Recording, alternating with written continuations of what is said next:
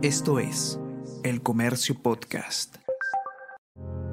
Dos de cada diez niñas, para empezar, piensa que la sangre de la menstruación es sangre sucia, ¿no? Y, un tercio de las niñas y adolescentes están faltando al colegio solo por causa de la menstruación, ¿no? Nuevamente estas son cifras de hace un par de años del UNICEF y son totalmente reales y, y también alarmantes sobre la situación de la menstruación aquí en el país. Según cifras de UNICEF, en 2020, 95% de niñas y adolescentes peruanas sentían incomodidad en el colegio durante su periodo menstrual. Esto a causa de cuatro factores principalmente. La falta de información, los tabúes, el bullying y el poco acceso a servicios higiénicos adecuados para gestionar esta etapa. Hoy ponemos en conversación los mitos con los que lamentablemente aún carga la menstruación en la vida de cientos de mujeres y niñas. Hablamos con la ginecóloga Yanara Motar de Fementidad y las fundadoras de la plataforma educativa Juntas. Soy Celeste Pérez y les doy la bienvenida a un nuevo episodio de Eso no se pregunta, el podcast del comercio creado para cuestionar todo aquello que normalizamos en el pasado. Estás escuchando Eso no se pregunta. En pleno siglo XXI aún hay temas que se guardan bajo siete llaves. La menstruación, tristemente, sigue siendo una de ellas. De hecho, es tanta la desinformación que en el 2020 se calculó que al menos 10% de las niñas y adolescentes en el país no sabía de qué se trataba porque no recibieron información alguna ni en sus casas ni en el colegio. En consecuencia, la primera vez que menstruaron pensaron que se habían hecho un daño grave o que estaban ante una hemorragia, herida o enfermedad. Incluso pensaron que iban a morir. ¿Dónde estás? ¡Papá! ¡Papá!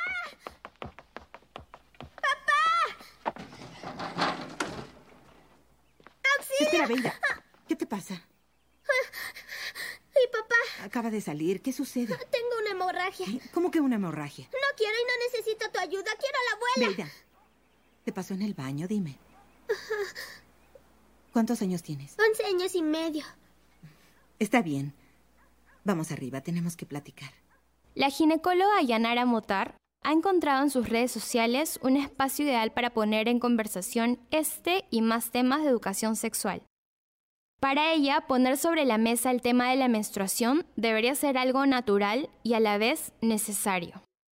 La menstruación es lo que se conoce como el sangrado que presentamos en un ciclo menstrual, que generalmente es una vez al mes, y eh, es producto de la descamación de la capa interna del útero que se llama endometrio. Esa descamación va a estar mediada por eh, la caída de las hormonas que comandan nuestro ciclo menstrual. Son hormonas que producen nuestros ovarios y cíclicamente se repite cada mes.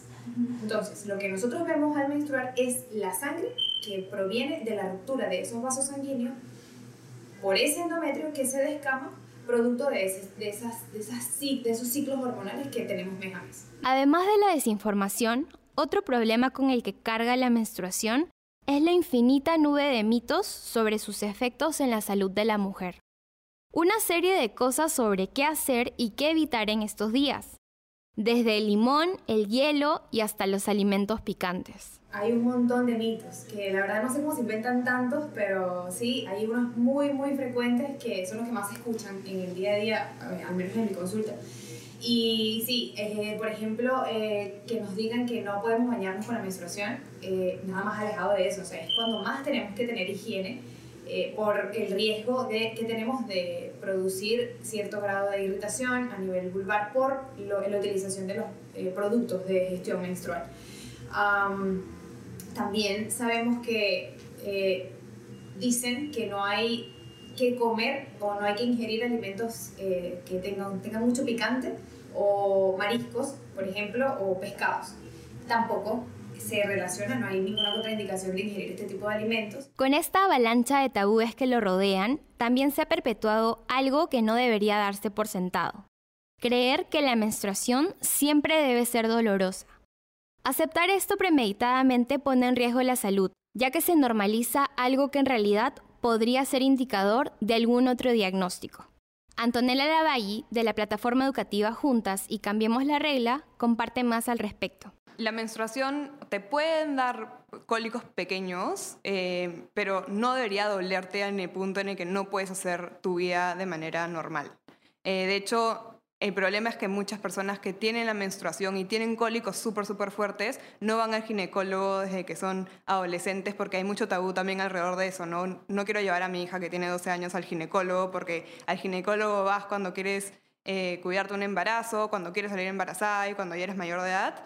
Entonces se cree mucho que los cólicos súper fuertes son normales en la menstruación porque eh, los músculos se como que contracturan y qué sé yo. Em, pero la realidad es que no debería doler y si te duele es porque probablemente tengas una condición ginecológica que tienes que ir a revisarte y en caso se pueda tratar que te den un tratamiento, ¿no? Todos los años, cada 28 de mayo, se conmemora el Día de la Higiene Menstrual en todo el mundo. El objetivo es sumar esfuerzos para que cada vez más personas derriben los estigmas acerca de ella, para que se discuta y normalice cada vez más en las casas, colegios y trabajos.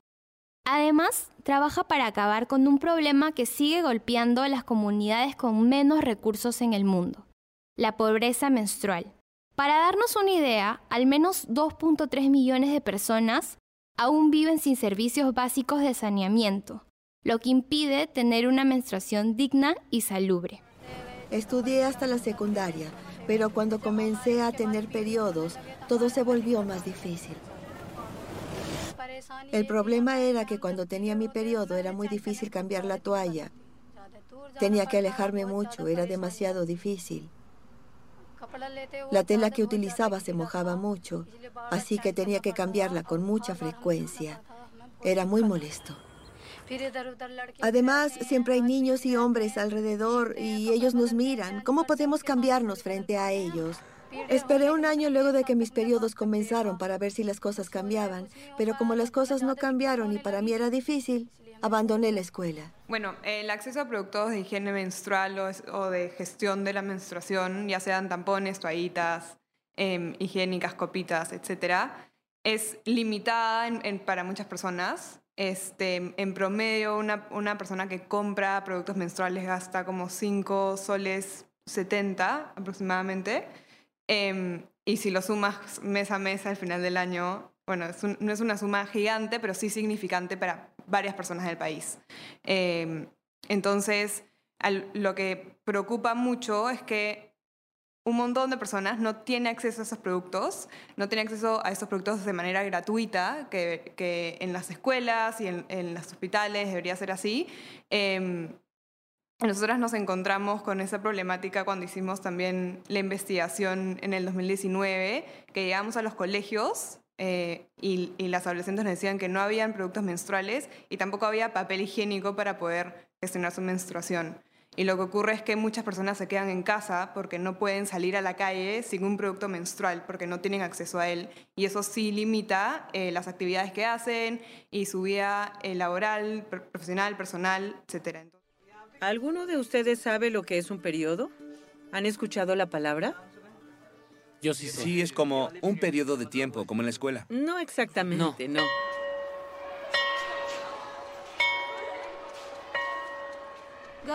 Niñas, les hice una pregunta.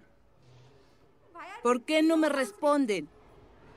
¿Han escuchado de la menstruación? Sí, claro. Es una enfermedad. Es una, enfermedad. Es una enfermedad que casi siempre afecta a las una enfermedad. Niñas, ¿pueden al menos levantar la mano? Se trata de un problema de niñas. Es... Hablar de salud menstrual es un tema que no solo compete a niñas y mujeres, sino que abarca a todos como sociedad.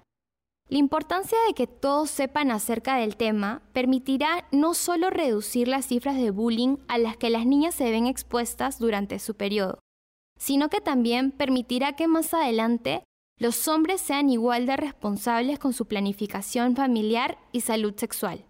Majo Tamayo, cofundadora de Juntas y de Cambiemos la Regla, ahonda en el tema. Bueno, en general, cuando hablamos de sexualidad y educación sexual integral, la información debe ser la misma para una niña o un niño, ¿no? Y ya cuando hablamos de temas netamente como la menstruación, eh, es súper importante porque, en primer lugar, cuando llega el momento de reproducirse, la menstruación tiene un rol crucial, ¿no? Entonces, eh, hoy día estamos viviendo en un país donde el 20% de niñas y niños y adolescentes en general cree que no hay relación entre la menstruación y el embarazo. Y esa es una, una cifra del UNICEF en el 2020, o sea, no hace mucho. Escucha todos los podcasts que el Diario El Comercio trae para ti. Las cinco noticias del Perú y el mundo. Tenemos que hablar. Easy Byte. Primera llamada y jugamos como nunca. Escúchalos en la sección podcast del comercio.pe o a través de Spotify, Apple Podcast y Google Podcast. Respecto a la salud menstrual, el mensaje es muy claro, la regla va a dejar de ser un tabú. Regulamos por primera vez, y es, seremos, somos el primer país de Europa en regular por primera vez una incapacidad temporal pagada íntegramente por el Estado para reglas dolorosas e incapacitantes. Se acabó ir a trabajar con dolor, se acabó empastillarse antes de llegar al trabajo y tener que ocultar que esos días estamos con un dolor que nos incapacita para trabajar. Todas aquellas mujeres que lo necesiten podrán hacer uso de esta incapacidad temporal para reglas, eh, menstruaciones eh, con dolores incapacitantes. Hace unas semanas, España hizo noticia en el mundo luego de plantear un proyecto que permite la licencia por dolores menstruales y abre las puertas a que el tema sea discutido en el Parlamento. De ser aprobado en su totalidad, España se convertiría en el primer país de Europa en reconocer el derecho de una mujer que sufra menstruaciones dolorosas a acceder a licencias médicas pagadas en su totalidad por el Estado. Antonella Lavagui nos comenta más al respecto. Creo que es importante porque es una condición, así como estás resfriado, tienes mucha fiebre y no te permite eh, levantarte de tu cama, te sientes muy, muy mal, tener cólicos intensos eh, también tiene también tiene esas consecuencias en la vida y en, y en, eh, en cómo una persona se desenvuelve su día a día. Entonces, si eres una persona que tiene cólicos muy fuertes y no te puedes parar de tu cama, literalmente el dolor y te sientes descompensada, estás pensando en el dolor que de hecho eso tampoco te ayuda a trabajar, es como si, como si tuvieses una dolencia eh, de otro tipo para la que sí puedes pedir días libres. Eh, el problema creo que es como como no es muy común que la gente, que las personas digan que, los cólicos no le permiten hacer su trabajo o no es muy normal eh, como decir, ah, sí, de verdad, no, de verdad tiene estas consecuencias en la vida y en el día a día las personas que sufren de cólicos muy fuertes. Hasta ahora no se ha hecho nada, pero creo que mientras más personas hablen realmente de cuál, cómo son los dolores, qué pueden y qué no pueden hacer en esos días, cómo realmente se sienten y dejar de normalizar esos olores tan fuertes, creo que más personas y más em, empresas y países se van a ir sumando a, que las personas que, menstruan y que tienen eh, condiciones eh, ginecológicas que les dan esos, esos cólicos muy fuertes puedan tomarse un par de días, descansar y volver cuando se sientan bien. Para beneficio de muchas, en nuestro país todo apunta a que ya se está logrando un cambio progresivo en materia de salud menstrual. En marzo del 2021, el Ejecutivo publicó la Ley 31148, que recomienda promover y garantizar el manejo de la higiene menstrual de niñas, adolescentes y mujeres en estado vulnerable. Además, también publicó una norma que promueve el acceso universal, gratuito, igualitario y progresivo a los productos de gestión menstrual como insumos básicos y de primera necesidad. Por lo pronto, aún estamos a la espera de que ambas entren en ejecución. De ser ejecutadas, esto nos pondría a la altura de países como Escocia y Nueva Zelanda, que ofrecen acceso gratuito a productos sanitarios en colegios y universidades. Creo que es súper necesario. Uno, o sea, para empezar, porque el 50% de la población en algún momento va a menstruar.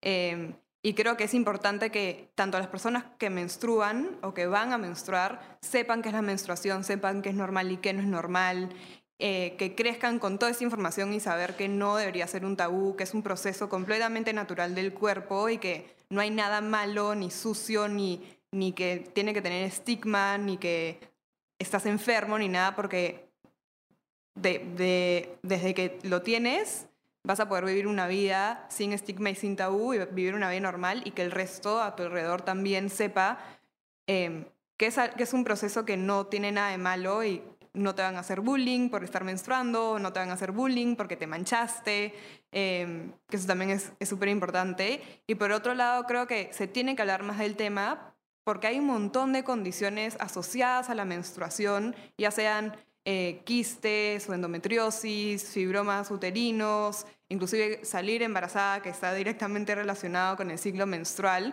eh, y tener toda esta información desde, desde niños y niñas y hablarlo y normalizarlo en casa, en el trabajo, en el colegio, nos va a permitir identificar eh, eh, condiciones que deberían ser tratadas antes para que las personas no, no, tengan consecuencias posteriormente, o sea, consecuencias de salud, o poder manejar y gestionar bien su menstruación, qué productos existen, qué productos son mejores para una, porque una toallita higiénica no, no, no le funciona igual, no sé, a Majo o a mí o a ti, a cada persona que menstrua tiene preferencias definitivamente y mientras más sepas eh, de las maneras en las que se puede gestionar, mejor, porque vas a encontrar algo que se adecue mejor a tu estilo de vida y se adecue mejor a ti. Em, y, creo que, y creo que lo más importante es que va a dejar de ser un tabú. Entonces, las personas no vamos a tener, las personas que menstruamos no vamos a tener que esconder nuestra toallita, ni decir, ni dejar de decir cuando estamos menstruando, o que nos digan como que, ah, sí, estás de mal humor porque estás menstruando, que es otro mito, que, que, o sea, sí, tu cuerpo cambia y hay cambios hormonales, pero no necesariamente está asociado a que estás menstruando y tampoco genera un como violencia, porque finalmente decirte, ah, estás, estás con la regla y por eso no puedes hacer esto, esto, lo otro, o estás de mal humor, es violencia. Entonces, creo que, que hablar, tener la conversación y hablar sin miedo y sin, y, y voy a usar una palabra un poco fuerte, pero sin asco, porque eso es lo que genera un poco la menstruación, un poco de rechazo y un poco de asco, va a ser mejor, para, muchísimo mejor para las personas que menstruan como para las personas que no menstruan. Cambiar los estigmas alrededor de la menstruación es tarea de todos. Si estás en la búsqueda de más información sobre el tema o de asesoría especializada, puedes ingresar a la plataforma peruana alojuntas.com. Y para orientación ginecológica, puedes seguir a la doctora Yanara Motar en Instagram como arroba fementidad y arroba fementidadcentro. Jamie, despiertas a Abby, por favor. Sí, Abby. No, basta. Estoy menstruando. Abby, ¿sabes qué? Estás menstruando, muy bien, pero tienes que decirlo. Y tenemos que saber todo lo que pasa contigo. ¿Qué? Estoy menstruando. ¿Por qué tanto lío? No tenemos por qué saberlo. Gracias. Y decir menstruación no es gran cosa. Así que empieza a decirlo ahora. Menstruación. Menstruación. Jamie, no tienes que hacerlo. Lo dices como con miedo y tienes que decirlo naturalmente. Menstruación. Menstruación. Menstruación. No está mal. Julian, menstruación. Puedes decirlo ahora. Disculpa. Uh, menstruación. Ahora todos juntos. Menstruación. Como tranquilos, felices y casuales. Y... Menstruación. Da asco, Abby. No, no da asco. Es un momento profundo, creativo y te transforma emocionalmente. Esto ha sido todo por el episodio de hoy. Agradecemos al equipo de producción de podcast de El Comercio conformado por Soine Díaz y Josema Romero. Nos volvemos a encontrar la próxima semana. Eso no se pregunta.